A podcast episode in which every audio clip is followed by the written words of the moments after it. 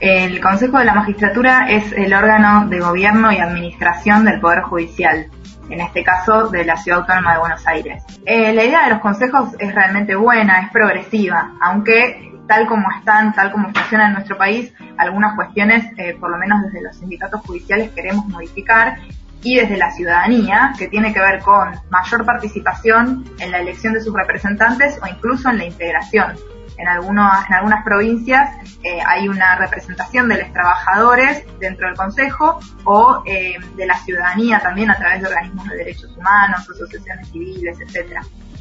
De cualquier manera, el consejo, la existencia de un Consejo de la Magistratura con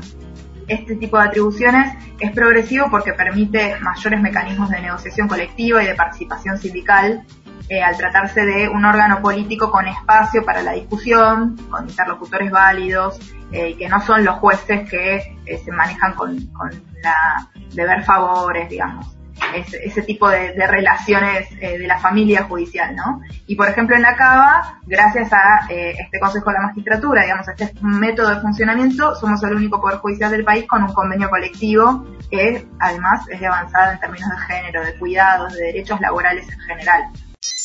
Algo que también es importante saber que esta ley no solo busca reformar el Consejo de la Magistratura, sino también el Ministerio Público, eh, que está formado por el Ministerio Público de la Defensa, que tiene a su cargo defender a cualquier ciudadano en juicio, el Ministerio Público Fiscal,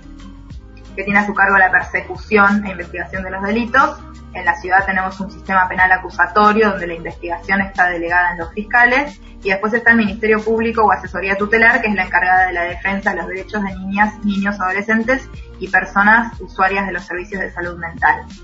El macrismo o el arretismo pretende modificar con esta reforma dos leyes claves del funcionamiento del Poder Judicial de la Cava, que son la Ley Orgánica del Consejo de la Magistratura, la Ley 31, y la Ley 1903, que es la Orgánica del Ministerio Público. El principal objetivo es incorporar un, un, organismo, un cargo, mejor dicho, que se denomina en el proyecto como Secretaría de Administración General y Presupuesto del Poder Judicial, que es como un veedor o un interventor, mejor dicho, del Poder Ejecutivo, en acuerdo con el Legislativo, que en el que tiene mayoría eh, el PRO, y el sector oficialista del Consejo de la Magistratura, también de este mismo color político, con facultades de planificación y ejecución presupuestaria, tanto del Consejo como de los ministerios públicos. Eh, es importante resaltar que con planificación y ejecución presupuestaria nos referimos al manejo de todos los recursos para que el Poder Judicial funcione, incluidos salarios, contrataciones, designaciones, convocatoria personal, condiciones de trabajo, compras, etc. Actualmente esto, obviamente que se realiza, pero centralizado en el Consejo de la Magistratura a través de una oficina de administración que responde a la presidencia del Consejo de la Magistratura y sesiona en plenario. Por su parte, el Ministerio Público tiene su propia oficina de administración eh, que eh, en lo que respecta a la administración cotidiana es autónoma. O sea, el, Ministerio Público es autónomo en lo que respecta a la administración cotidiana, eh, en teoría, ¿no? Por el artículo 124 de la Constitución de la Ciudad Autónoma, pero todas sus este tipo de reglamentaciones van en contra o apuntan a cercenar esa autonomía. Con esta reforma se recorta aún más. En síntesis, hasta acá, el proyecto busca achicar la estructura, o sea, absorbe la oficina de administración del Consejo y del Ministerio Público y centraliza funciones en este interventor, el secretario administrativo o secretaria, cuyo cargo tiene menos posibilidad de ser controlado, dura siete años en el cargo y tiene posibilidad de reelección indefinida. Su cargo se tiene que elegir, además, su designación tiene que ir con acuerdo de la legislatura implica una intromisión en la autonomía del Poder Judicial por parte de los otros dos poderes. La figura, entonces, se ve como un interventor externo eh, que viene a poner orden, digamos, en, las, en, los recursos del Poder Judicial. Y además en esta reforma eh, se incluye ahí un, cambio de concepto. Antes estaban mencionadas las representaciones sindicales con el nombre de los sindicatos y ahora lo que dice es que la participación gremial en el caso de las de que haya sanciones disciplinarias, que está prevista un medidor gremial, son de ambos, ambas eh, organizaciones sindicales, o sea, se quita el nombre. En la CABA tenemos tres sindicatos, o sea que eso ya habilita una, un problema potencial, ¿no? Consideramos que es una reforma que vulnera la autonomía del Poder Judicial. En realidad, nosotros venimos sosteniendo hace tiempo que existe, conforme los años, una progresiva vulneración eh, de, la, de la autonomía del Poder Judicial. Y esto se ve muy gráficamente en la dinámica que adquiere la negociación colectiva puntualmente lo que tiene que ver con los salarios, en la que no se puede hacer ni dejar de hacer nada hasta que el ministro de Hacienda, decir, de otro poder del Estado, eh, dé vía libre para hacerlo.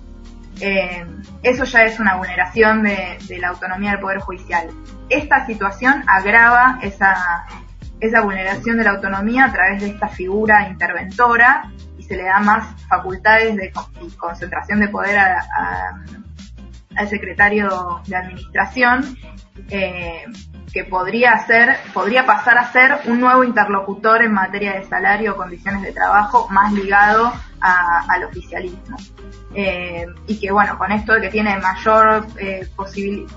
dura siete años en su cargo y que tiene posibilidad de reelección indefinida, es como eh, una mayor concentración de poder cuando se supone que se está queriendo democratizar y transparentar eh, al Poder Judicial. Nosotros y nosotras desde el sindicato, especialmente la comisión de jóvenes que está a mi cargo, pero a nivel nacional también a través de los encuentros de jóvenes de la Federación Judicial Argentina, eh, vemos la necesidad de reformar el Poder Judicial en muchas formas. Eh, es decir, que la idea de reformar el Poder Judicial de por sí en abstracto eh, no es mala, pero nuestra reforma apunta a democratizarlo y a despatriarcalizarlo. Eh, esta reforma no pretende impulsar eso ni contribuye en nada con esa orientación que los trabajadores judiciales venimos construyendo y creo que toda la sociedad, pero especialmente las mujeres y los jóvenes necesitamos un nuevo poder judicial.